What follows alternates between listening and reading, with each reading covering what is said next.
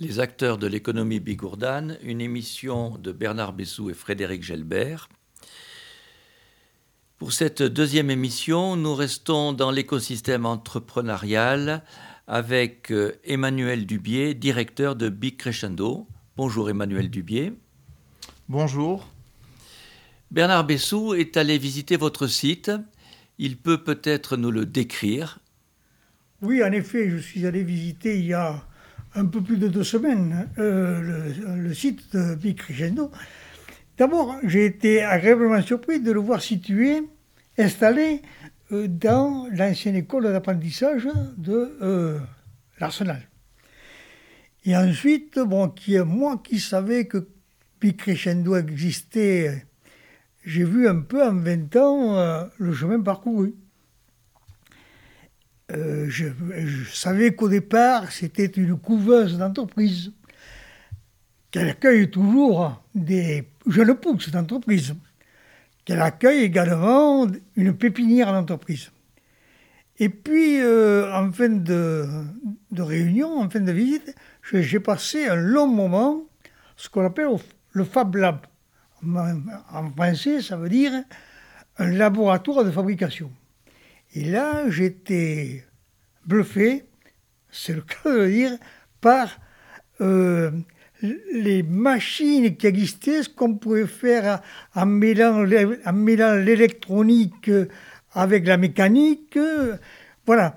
Donc, euh, j'ai dit à, Frédéric Gelbert et à Georges Lance, il serait intéressant de voir un peu comment ça fonctionne et d'accueillir M. Emmanuel Dubier pour voir un peu le chemin parcouru et, où on en est et quels sont les projets. Alors pour mieux comprendre ce qu'est Big Crescendo, parce qu'une pépinière d'entreprise, une couveuse, euh, un écosystème, c'est un peu vague. Alors est-ce que vous êtes une entreprise? Est-ce que vous êtes un bureau d'études? Est-ce que vous êtes euh, des consultants? Vous pouvez nous en dire un peu plus oui, donc pour vous donner euh, des précisions, donc le Big Crescendo, on est, euh, une association euh, comme l'Université du Temps Libre, on est sous statut associatif avec un président qui est le même depuis 20 ans, qui est Gérard Abadi, qui est un chef d'entreprise à la retraite, qui avait une petite entreprise dans sous-traitante aéronautique, qui était sur une niche très spécifique, qui toute sa vie s'est impliqué aussi sur le territoire dans des actions euh, au bénéfice de, des concitoyens. Euh, et donc on est une association, donc conseil d'administration, président. On existe depuis 2001. Euh, voilà, donc pour refaire l'historique vite fait, au milieu des années 90, au niveau du, sur le territoire national, on a vu émerger des, initiatives qui visaient à lutter contre le fort taux de mortalité des jeunes entreprises, puisqu'à l'époque, une entreprise sur deux qui était créée à trois ans, elle disparaissait. On s'est rendu compte qu'on avait des porteurs de projets qui créaient une entreprise, mais on n'avait pas de, critères pour vérifier, d'une part, la faisabilité de leur projet, et d'autre part, euh, euh, euh, l'adéquation entre le profil du porteur et l'activité. Et donc l'idée qui a germé dans la tête de, de certains praticiens de l'accompagnement à la création d'entreprises, c'était d'essayer de mettre en place un, SAS intermédiaire entre la phase de, l'idée du projet et la phase de création effective de l'entreprise pour mettre ces porteurs de projets dont on avait une interrogation sur la viabilité, de les mettre en conditions réelles pour vérifier euh, la fiabilité euh, et la faisabilité du projet. Sauf qu'à l'époque, dans les années 90, il n'y avait pas de statut adapté. Soit vous étiez inactif, soit vous étiez chef d'entreprise, soit vous étiez salarié euh, ou stagiaire. Donc il y a eu des expérimentations au niveau national. Il y en a qui utilisaient le statut de stagiaire, d'autres le statut au début qui employaient des emplois aidés de manière tout à fait dérogatoire et si je puis dire illégale. Malgré tout, le législateur s'est rendu compte qu'il y avait vraiment, euh, euh, comme on peut dire, un trou dans la raquette et que ce dispositif, ces initiatives, elles répondaient à cette problématique de lutter contre le fort taux de mortalité des jeunes entreprises et de mettre en condition réelle des porteurs de projets pour voir si l'activité est viable ou pas. À la suite de ça, en juin, euh, en juin 2000, l'État, plutôt que de légiférer directement, ils ont ouvert ce qui était une innovation, ils ont ouvert un droit à expérimentation. Sur une durée de 12 mois. Donc sur une durée de 12 mois, plutôt que d'immédiatement légiférer, ils ont ouvert un droit d'expérimentation, ils ont capitalisé tout ce qui se passait au niveau du territoire national pour en tirer la quintessence. Et en 2003, à partir de, juin 2003, dans le cadre de la loi pour l'initiative économique, euh, dans les articles 20 et 21 de cette loi, ils ont créé un nouveau statut qui était le contrat d'appui au projet d'entreprise, qui est un nouveau statut qui est inscrit dans le Code du travail et dans le Code du commerce et qui reconnaît cette phase intermédiaire de test d'activité en conférant, en sécurisant le parcours du créateur, en lui conférant une protection sociale, ce qui était tout à fait une innovation. Donc, nous, l'association Crescendo, en, juin, euh, dès l'apparition du droit à expérimentation, à l'époque, ce qui était la direction du travail, euh, ils s'intéressaient à ce dispositif et ils ont ouvert, donc ils ont fait une, étude de faisabilité sur le département pour savoir s'il était opportun ou pas d'implanter euh, une couveuse d'entreprise sur le département des Hautes-Pyrénées. Donc moi, j'ai eu la chance d'être recruté pour faire cette phase, euh, cette étude de faisabilité. Euh, moi, c'était 2001, sur le premier semestre 2001. Fin du premier semestre 2001, on s'est rendu compte que c'était tout à fait opportun de créer ce type de dispositif. Et donc l'association, elle a été portée sur ces fonds baptismaux, elle a été créée en juin 2001. On va fêter nos 20 ans euh, ben, en juin prochain. voilà, donc on a, commencé à fonctionner en juin 2000, 2001 euh, avec une activité de couveuse d'entreprise. On recevait des porteurs de projets pour qui on avait une interrogation sur la faisabilité du projet. Soit il y avait une fragilité parce que le porteur du projet était dans une situation financière un peu compliquée, demandeur d'emploi, soit il allait euh, commercialiser un nouveau produit ou un nouveau service et on ne savait pas comment le marché allait répondre par rapport à ce nouveau service et produit. Alors, quel est l'apport par rapport aux organismes officiels qui dépendent de, de la région, qui dépendent de, du département, qui veulent remplir euh, ces mêmes fonctions? Vous êtes articulé avec eux, vous êtes complémentaires, euh, vous vous y substituez non, non, on travaille étroitement en collaboration avec tous les partenaires locaux. Chacun apporte sa pierre à l'édifice dans l'accompagnement à la création d'entreprise. On a des réseaux du financement, qui est une étape que nous, nous ne faisons pas. Donc nous, on, fait, on met en condition réelle, on donne un statut à ces personnes, à ces porteurs de projets pour qu'ils puissent sur une durée de 12 à 36 mois essayer leur activité. Donc c'est comme si nous les salarions pour essayer leur activité, ils facturent, ils développent du chiffre d'affaires. C'est un, un, lieu d'expérimentation et d'apprentissage du métier d'entrepreneur. Comme un centre de formation, mais on est sur ce qu'on appelle l'effectuation. C'est ce qui est, original. C'est de l'effectuation, c'est-à-dire en même temps on se forme, mais en même temps on pratique réellement. Ce qui veut dire qu'à la fin de la période qui peut être du maximum de 3 ans, la personne, si elle crée son entreprise, elle ne démarre pas de zéro. Elle démarre avec 36 mois d'apprentissage, de, donc de pratique qu'elle a assimilée, et elle démarre souvent avec un portefeuille avec déjà des clients de chiffre d'affaires. Donc on voit l'apport de ce dispositif. Mais les partenaires, chacun a son rôle.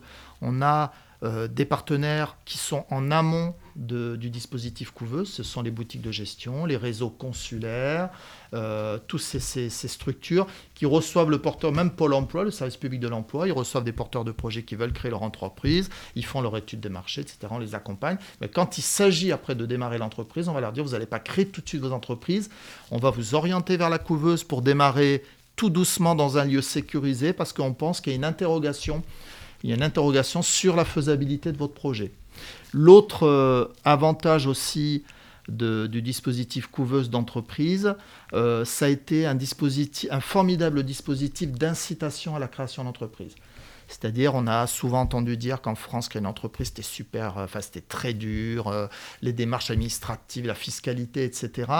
Et en fait, on s'est rendu compte à travers ce dispositif-là, on a pu dire aux gens, venez essayer sans prendre de risques.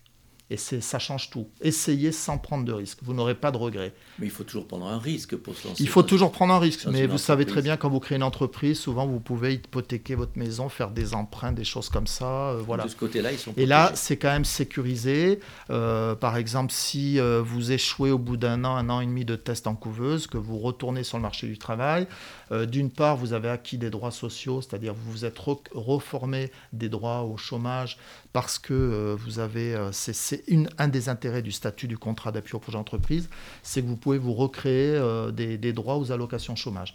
Voilà, ça c'est un des éléments qui est important. Ça, on comprend très bien à quel point c'est important. D'autre part, c'est aussi un lieu où vous allez vous reconstituer un réseau professionnel. Donc on a des personnes qui passent en couveuse et qui, à travers le test en couveuse, se reconstituent un réseau professionnel et vont trouver une opportunité d'embauche. Et qui finalement ne vont pas donner lieu à la création de leur entreprise, mais ils vont retrouver un emploi dans leur qualification. Et donc, c'est ce qu'on appelle une sortie positive aussi. C'est une resocialisation. Voilà. Donc là, ça, donc c'est le premier dispositif qui était couveuse d'entreprise, qui a été euh, à la base de la création de l'association en juin 2001. On était sur une activité qui s'intégrait plus dans ce qu'on appelle l'insertion par l'activité économique, l'IAE, ou l'économie sociale et solidaire, si vous voulez. Voilà. Mais l'avantage qu'on a eu euh, chez Crescendo et, qu'on essaie de garder, c'est nos valeurs aussi, c'est se dire aujourd'hui on ne nous met pas dans des cases. Il y a de la porosité. C'est-à-dire aujourd'hui on a toujours tendance à vous dire soit vous, faites, euh, vous êtes dans l'économie sociale et solidaire, soit vous êtes dans l'innovation, les start-up, etc. Nous, on s'affranchit de ces barrières. Aujourd'hui on est un tout. Aujourd'hui on est un tout. Et on s'est rendu compte qu'à travers le dispositif couveuse, on avait les entrepreneurs, il y en a qui avaient des besoins particuliers, par exemple d'avoir un local d'avoir un bureau, un atelier. C'est de là où, est, euh, où on a, a émergé le besoin d'avoir euh, ce qu'on peut appeler une pépinière d'entreprise. Voilà. Alors peut-être que je vais un peu vite pour expliquer le déroulé. et pour, pour, venir à des choses très, très pratiques, pour mieux comprendre comment ça fonctionne, ça fait 20 ans que, que vous existez. Est-ce que vous pouvez nous donner des, des exemples d'entreprises que vous avez aidé à créer, que vous avez aidé à développer? Quels sont vos, vos, fleurons sur, vos fleurons sur ces 20 dernières années? Alors sur les 20 dernières années, on a dû accompagner à peu près 1300 euh, créateurs d'entreprises. Euh, d'ailleurs, on va fêter nos 20 ans euh, cette année. Malheureusement, avec le contexte, ça va être compliqué. On a beaucoup d'entreprises aujourd'hui, c'est notre fierté, c'est qu'on a gardé des liens avec des entreprises qui sont sorties, qui ont réussi, et c'est aussi le témoignage que notre territoire, il, y a une, une, nouvelle dynamique qui est possible sur le territoire.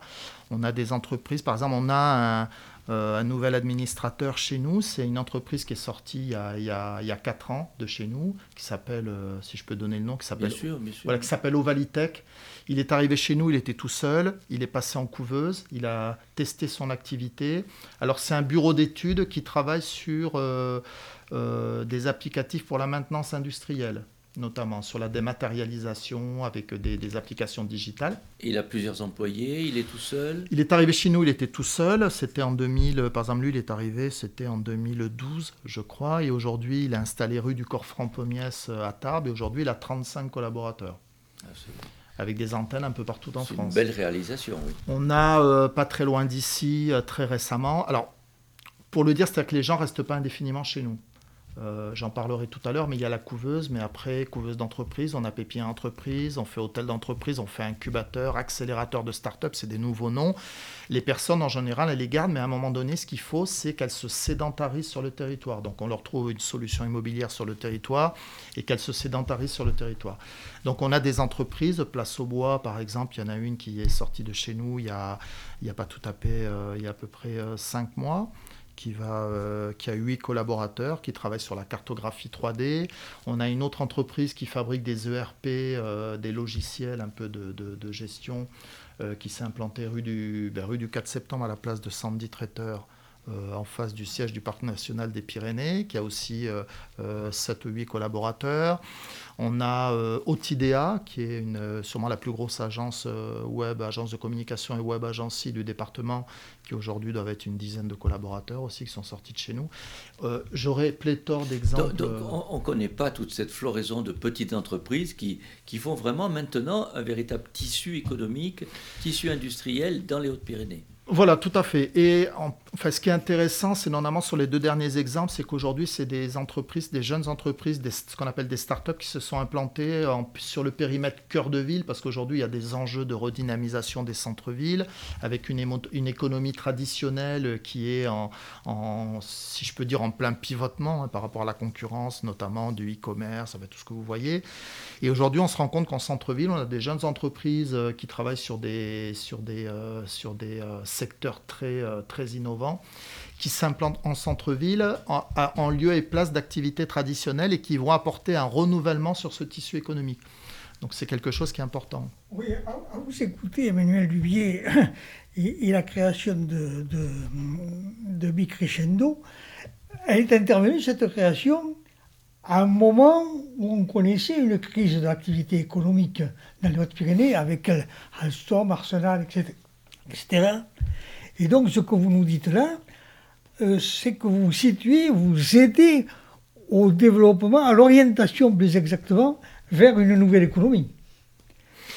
Oui, c'est ça. C'est-à-dire que bah, c'est ça aussi qui a contribué. C'est-à-dire que je crois que la création de la couveuse d'entreprise, c'était la petite pierre aussi dans, cette phase de, réindustrialisation euh, euh, du département suite au, euh, à cette phase de désindustrialisation depuis la fin des années 70 euh, jusqu'au début des années, euh, des années 2000.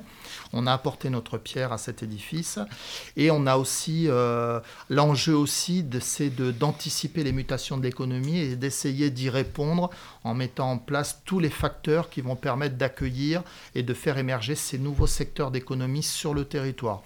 Alors on ne le fait pas seul. Si on le fait, c'est parce que on a, on l'a dit, tous les partenaires du financement, les collectivités etc., euh, qui font qu'on euh, on peut prendre ce chemin, si vous voulez.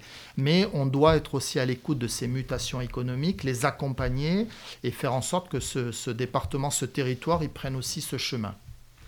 Vous avez parlé de, financement, donc je pense que vous aidez à diriger des financements vers ces entreprises, mais est-ce que vous, vous avez aussi des fonds propres que vous pouvez utiliser pour financer ces entreprises? Alors nous, on est, sous forme, sous statut associatif. Euh, nous, notre modèle économique, on a 50%, euh, ce sont des financements, euh, des appels à projets, des financements publics. Euh, beaucoup de, l'Union européenne. On a un partenariat, après on a la communauté d'agglomération euh, Tarbes de Pyrénées qui nous soutient aussi euh, fortement puisque c'est leur mission régalienne, le développement économique. Donc à ce titre-là, ils nous financent dans le cadre d'une convention d'objectifs. C'est jamais de l'argent qu'on donne comme ça, ça n'existe plus. Ça. On a une convention d'objectifs avec l'agglomération où on a un nombre précis de porteurs de projets à accueillir sur l'année, on a un nombre précis d'entreprises à faire sortir, on a, voilà, on, des missions à exercer, et ce n'est pas seulement une obligation de moyens, c'est aussi aujourd'hui une obligation quand même de résultats. On répond à des appels à projets du Code de la région Occitanie également. Euh, tous les trois ans, il y a des appels à projets, on y répond. Euh, et après, on a un modèle économique et on a 50% de nos ressources, pas tout à fait 50%, c'est les recettes propres, c'est-à-dire les loyers qu'on fait payer aux entreprises, euh, les formations, les services diverses et variés.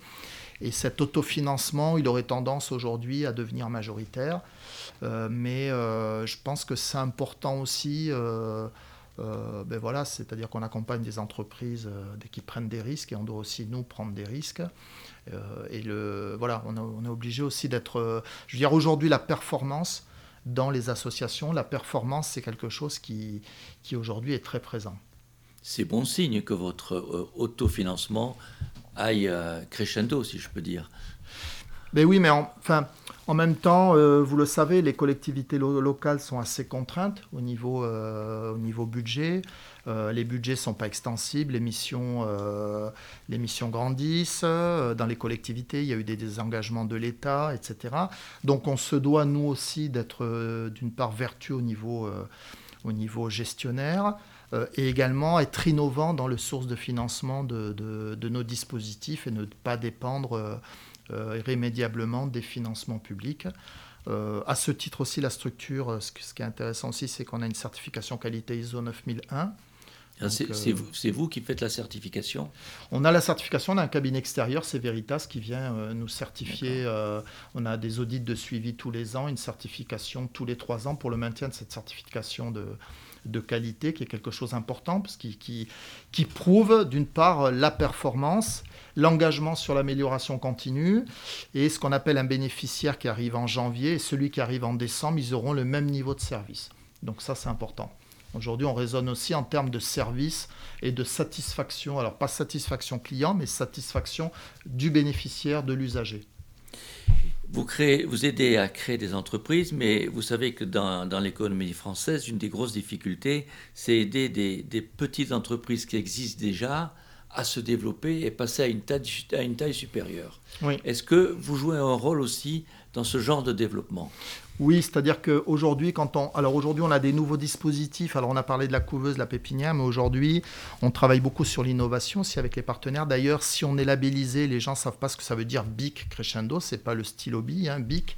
BIC, c'est Business Innovation Centre. C'est un label qui est décerné par la Commission européenne qui reconnaît. On est dans un réseau qu'on appelle EBN, European Business Network, qui rassemble à peu près 42 structures en France, 140 en Europe, et ces structures qui sont reconnues pour leur capacité à accompagner les projets innovants.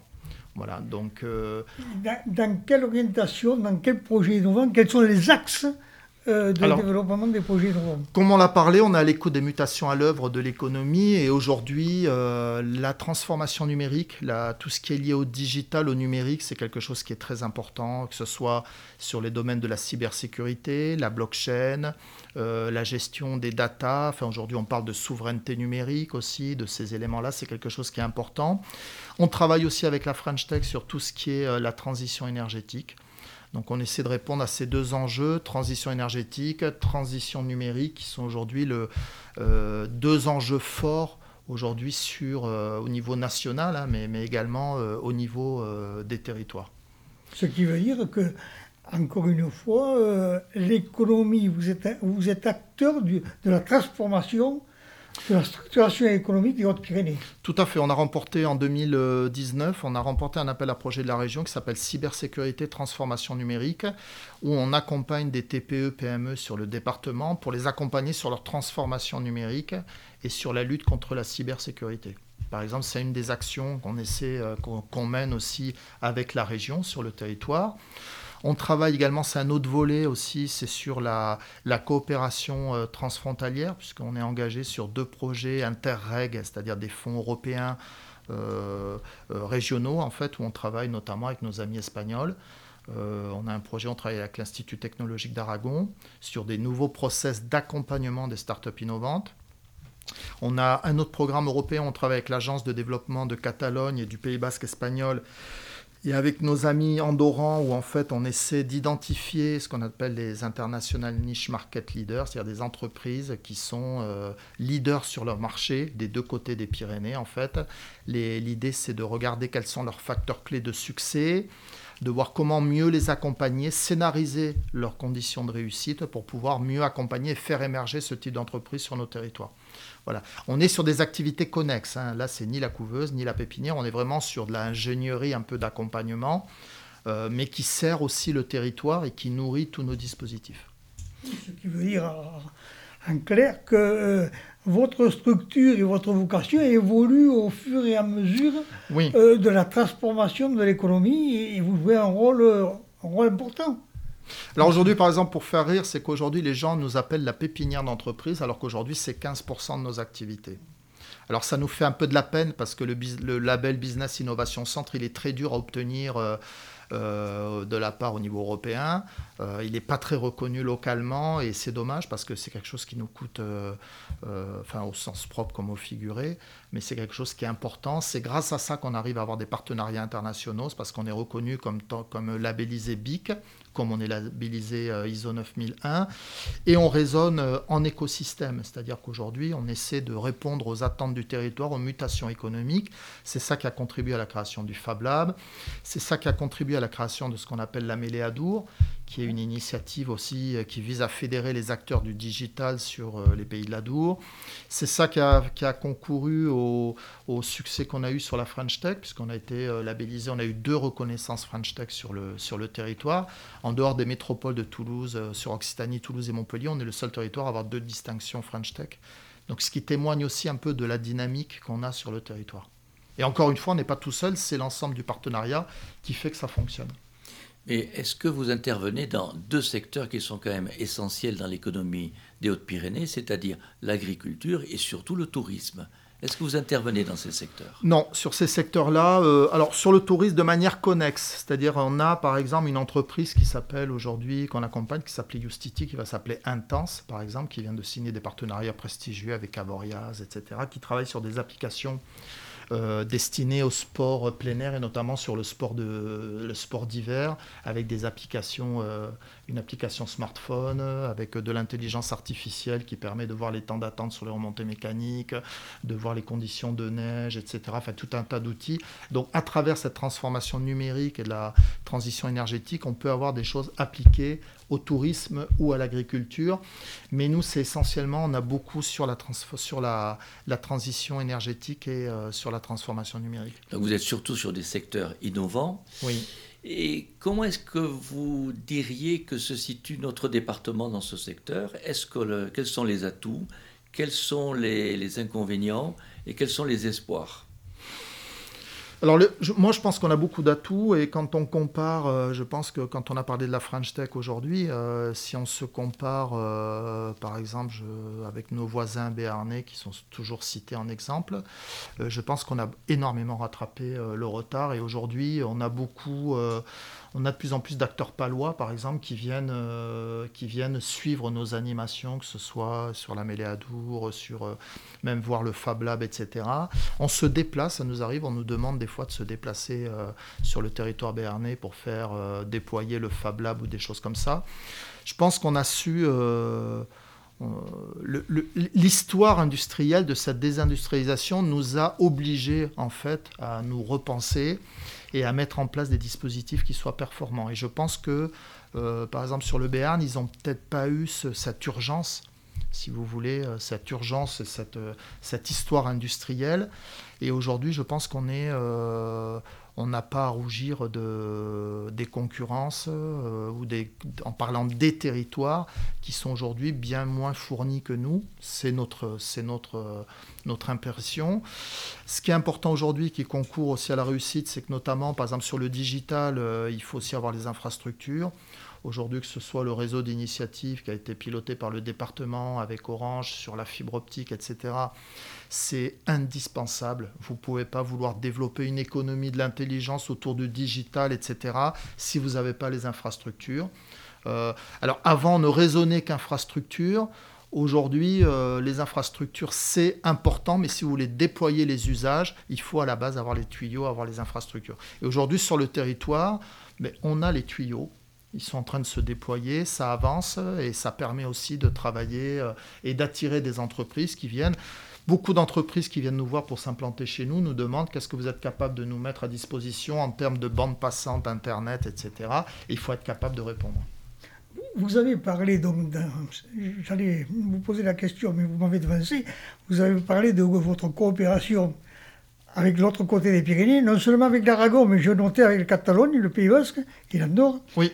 Et vous avez parlé enfin de la coopération avec cette barrière de verre qui mmh. existe depuis des années, qui est le Béarn. Oui. Euh, est-ce que vous avez, vous, êtes partie prenante dans ce projet qui, qui, a été signé et qui est en cours de réalisation qui s'appelle le territoire d'industrie? On est euh, Bon, je ne vais pas avoir de langue de bois. Hein. non, non. c'est peut-être pas le lieu. C'est pas le lieu. Euh, voilà, bon, il y, a, bien sûr, il y a territoire d'industrie où on suit les projets, euh, bien sûr, et si on en a, on essaie de prendre rang pour avoir des aides, etc. Mmh. Il y a aussi territoire d'innovation avec TIGA, Aujourd'hui, d'ailleurs, le 22 avril prochain, on va accueillir euh, au Big Crescendo le comité exécutif de TIGA qui rassemble Pyrénées-Atlantiques, Conseil départemental des Pyrénées-Atlantiques, Conseil départemental des Hautes-Pyrénées. L'objectif, c'est de mettre aussi en avant les French Tech que vous pouvez avoir au Pays Basque, en Béarn et sur les Hautes-Pyrénées. Voilà. Euh, si vous voulez parler en termes opérationnels, aujourd'hui les collaborations sont euh, très très faibles. Disons qu'on travaille mieux avec le Pays Basque qu'avec le Béarn. Euh, je pourrais prendre des exemples. Euh, voilà, alors je, ça fait peut-être pas plaisir ce que je dis. J'ai 20 ans d'expérience. Je le, j'ai 20 ans d'expérience, je peux le voir, mais je pense que pour travailler, il faut être deux. Et aujourd'hui, euh, je pense qu'il y en a plutôt un qui a envie de travailler avec l'autre, et l'autre, il n'a pas forcément. voilà, ce qui est une erreur pour ma part, parce que je pense que le. Si, si, on peut parler du Béarn, je pense qu'ils n'ont pas compris aujourd'hui qu'ils ont tout intérêt et leur, leur avenir, ça passe par une coopération étroite avec nous. Il y a des sujets où ça a pu se faire. Alors, je ne rentre pas sur le terrain politique. Vous avez l'école des arts et céramiques qui avait fusionné avec euh, l'école des arts et céramiques, fait l'équivalent de Pau. Il y a eu des, euh, voilà, il y a eu quelques mariages heureux, mais sur les sujets de fond, euh, les sujets de fond. alors, on pourra avoir des, des postures politiques pour dire ça y est, on travaille ensemble, on a territoire d'industrie, etc. Dans, dans la réalité, enfin moi je l'assume, je peux le dire, c'est la guerre des territoires. Euh, euh, voilà, c'est comme ça. Et aujourd'hui, si vous voulez, je pense qu'aujourd'hui, si on veut discuter et travailler en collaboration, il ne faut pas être vassalisé. Et donc, il faut d'abord gagner, se structurer, se muscler et être assez fort pour discuter d'égal à égal. il faut discuter d'égal à égal, sinon vous êtes vassalisé et on vous, on vous laisse les miettes. Euh, voilà. Et je, voilà. Donc, la vie, nous, aujourd'hui, pour nous, on travaille beaucoup mieux avec les Toulousains, ce qui est totalement étonnant mais on travaille beaucoup mieux, on a plus de collaboration avec les Toulousains qu'avec les Béarnais. On en a avec le Pays Basque, on en a avec, euh, avec beaucoup avec Toulouse, avec le Béarn, on n'en a pas. Alors on n'en a pas avec les institutions, par exemple des structures équivalentes à aux nôtres, etc. On n'a pas de... Euh, voilà. Par contre, les entreprises, il y a bien longtemps qu'elles se sont affranchies de ces barrières administratives, etc. Euh, vous prenez des groupes comme Terega, ils sont présents sur Pau, sur Tarbes, Enedis, ils sont présents sur les deux territoires. Ils se sont... Nous, sur la mêlée Adour, on parle, on fédère les acteurs de la filière digitale. On a autant d'entreprises béarnaises, voire basques, que euh, bigourdanes. Ils se sont affranchis de ces... Voilà. Là, ça, ça marche bien. Par contre, au niveau institutionnel, sur des collaborations, etc., euh, on n'y est pas encore. Alors, une dernière question en revenant à la situation actuelle. Est-ce que la crise liée au Covid aux inquiétudes sur la situation économique vous impactent et, vous inquiètent ce qui peut être, alors sur le départ, pour nous, si c'est crescendo, non, pas forcément, parce que euh, euh, on est avec des entreprises qui sont très agiles, qui travaillent sur le digital, donc euh, qui ont l'habitude de travailler de manière nomade, hein, à domicile ou des choses comme ça. Je crois même qu'aujourd'hui, le, numérique va s'accélérer avec la crise. On le voit sur, aujourd'hui sur l'obligation aujourd'hui des organisations de s'adapter par rapport à, ce nouveau paradigme. Hein. et donc, c'est au contraire pour le digital, il y a beaucoup de travail. Il y a des gisements d'emploi qui sont énormes dans des nouveaux métiers. On n'imagine même pas, euh, certains sont même pas encore créés. Donc on n'est pas impacté sur ça. Sur le territoire, ce qui est impacté, bon, bien sûr, malheureusement, c'est le tourisme. Nous, on avait deux mamelles sur le département, c'est l'aéronautique et le tourisme, et c'est deux secteurs, deux secteurs qui souffrent. Alors, il faut l'espérer, c'est provisoire, hein, c'est provisoire, mais ça, va quand même laisser des dégâts. Euh, si on parle, euh, le contexte lourdé aussi, c'est pas, c'est dramatique. Euh, le sport d'hiver, c'est dramatique aussi. L'aéronautique, dans une moindre mesure, parce qu'il y a eu des, il y a eu des, facteurs un peu qui, qui finalement vont pas être si pénalisants que ça sur le département. On va retenir plutôt votre optimisme dans votre secteur. Merci Emmanuel Dubier. Merci, à vous. Parce que j'ai. Oui, oui, c'est